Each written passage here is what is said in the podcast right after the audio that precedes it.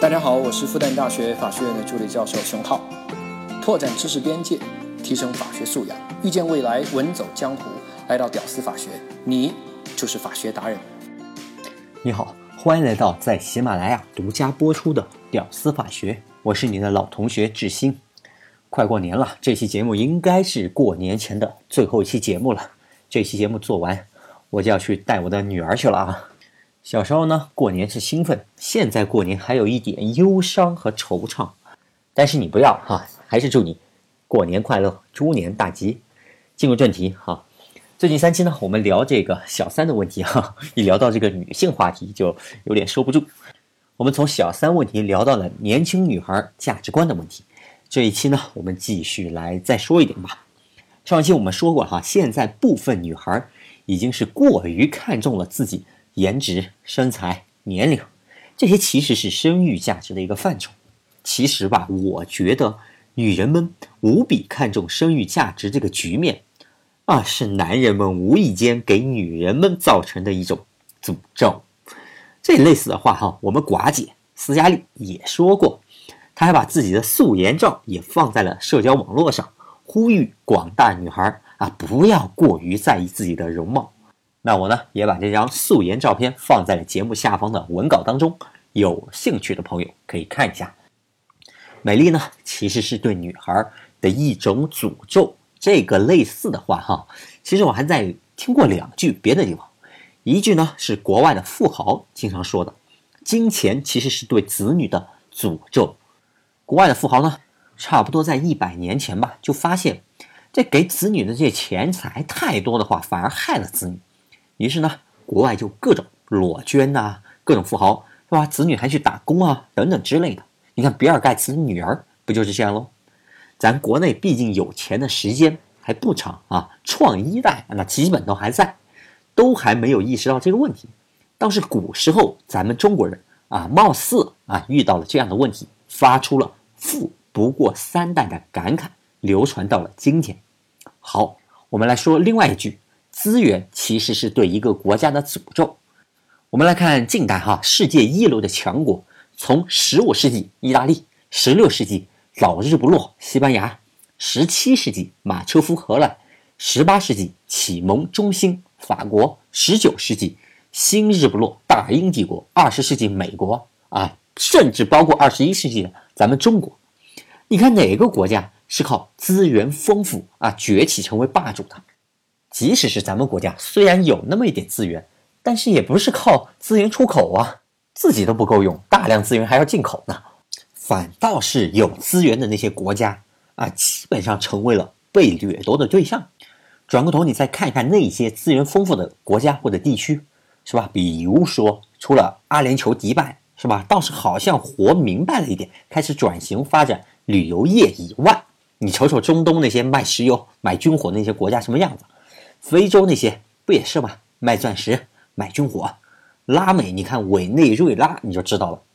你可能不知道啊，委内瑞拉可不光只有各种世界小姐哈，人家的石油储备可是西半球第一的国家啊，正好这两天正火，那个通货膨胀。简直刷新你的认知上限，百分之一百万，就这么个概念。同样的钱，去年能买一套房子，今年只能买个包子，就这么夸张。GDP 呢？我们国家高速增长，他们国家高速衰退。所以啊，你看这三句话：资源是对国家的诅咒，财富是对子女的诅咒，美丽是对女孩的诅咒。看似不搭边，但其实逻辑是差不多的。当然，我们最近在聊的是小三的话题。我们今天呢，就重点关注第三句，关注一下我们身边的部分漂亮女人。男人们呢，愿意把大量的资源投入到年轻貌美的女孩的身上，就导致了很多年轻女孩啊，可以利用自己年轻的貌美啊，在小小年纪就获得了大量的资源。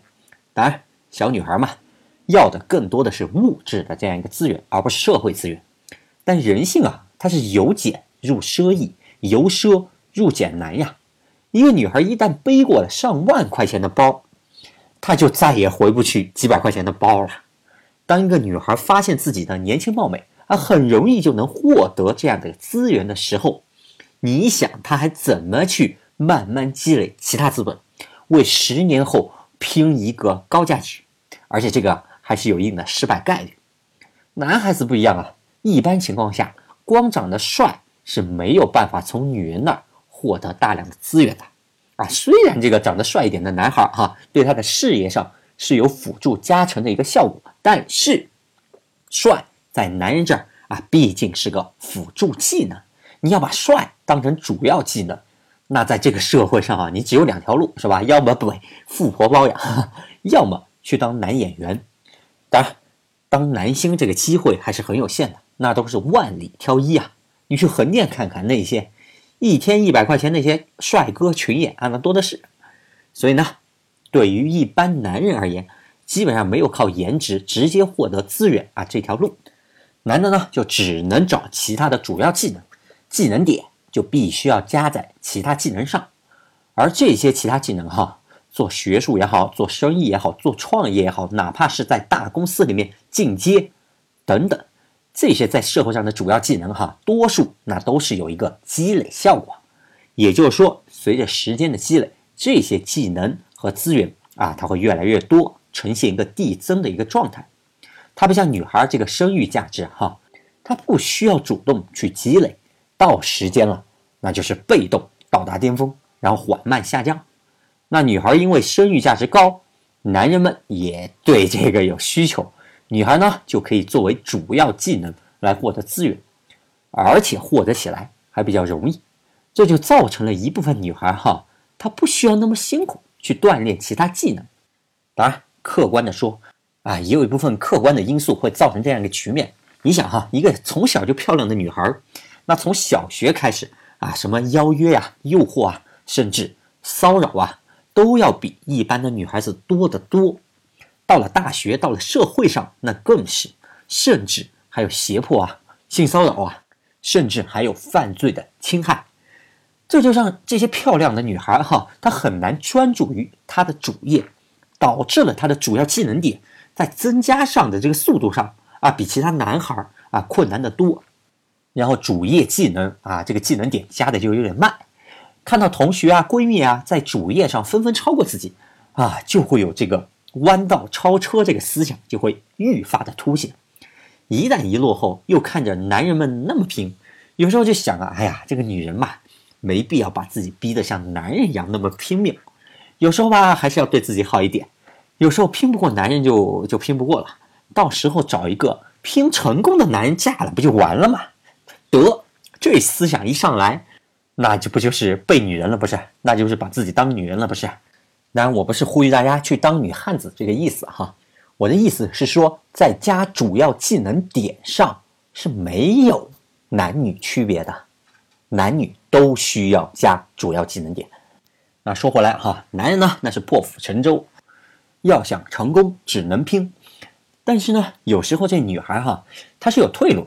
人一旦有了退路，有时候这劲儿就没那么足，再加上现在消费升级的陷阱，啊，什么都要用好的，用贵的，什么要做一个精致的女孩之类的言论，看到闺蜜，看到女同事啊，用上奢侈品了，啊，然后就不淡定了，就诱惑一个二十多岁的女孩要用各种奢侈品、高档化妆品，开豪车、住豪宅。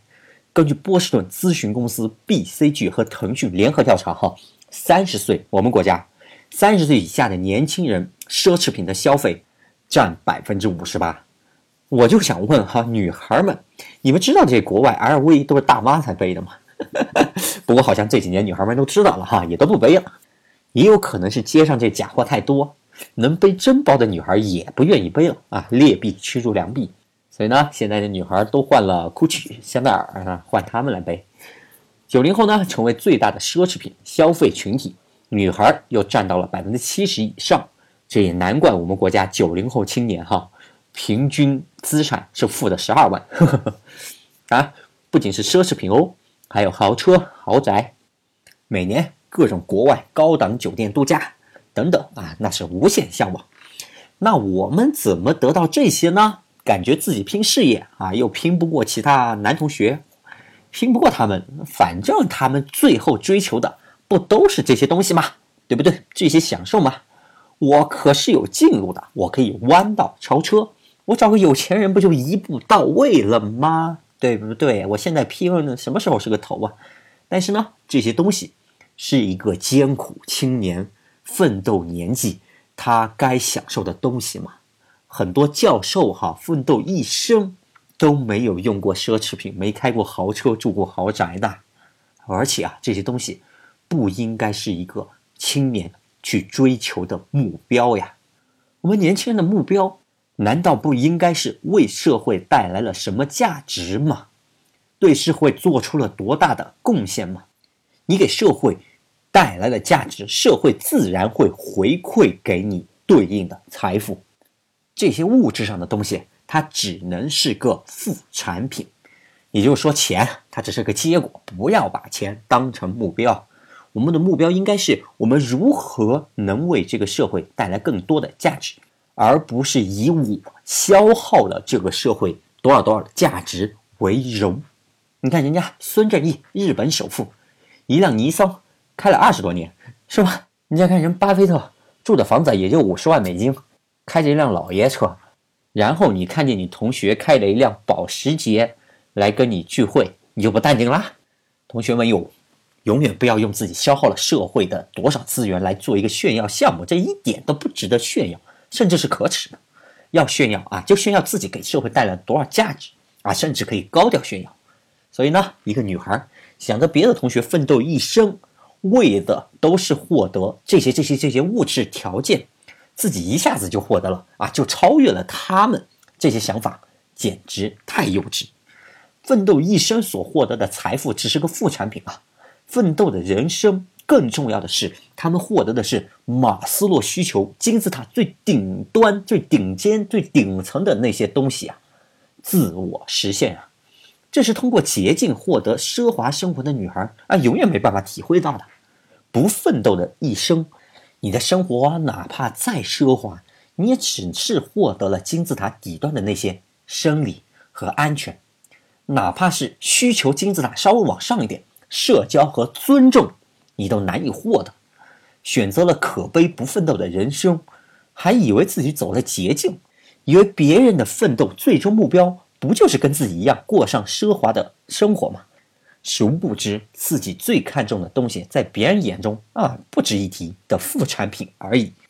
更可悲的是，自己还看不懂这一点。所以呢，醒醒吧，漂亮女孩们，找到值得自己。为之奋斗的实现目标吧，不要再被肤浅的物质享受迷失了自己，拾起自己当初的梦想，勇敢的去实现吧。最后呢，借周星驰一句话结束今天的内容吧。我劝你脚踏实地的做人吧，这里有一份洗厕所的工作，你先做着，你就别做梦。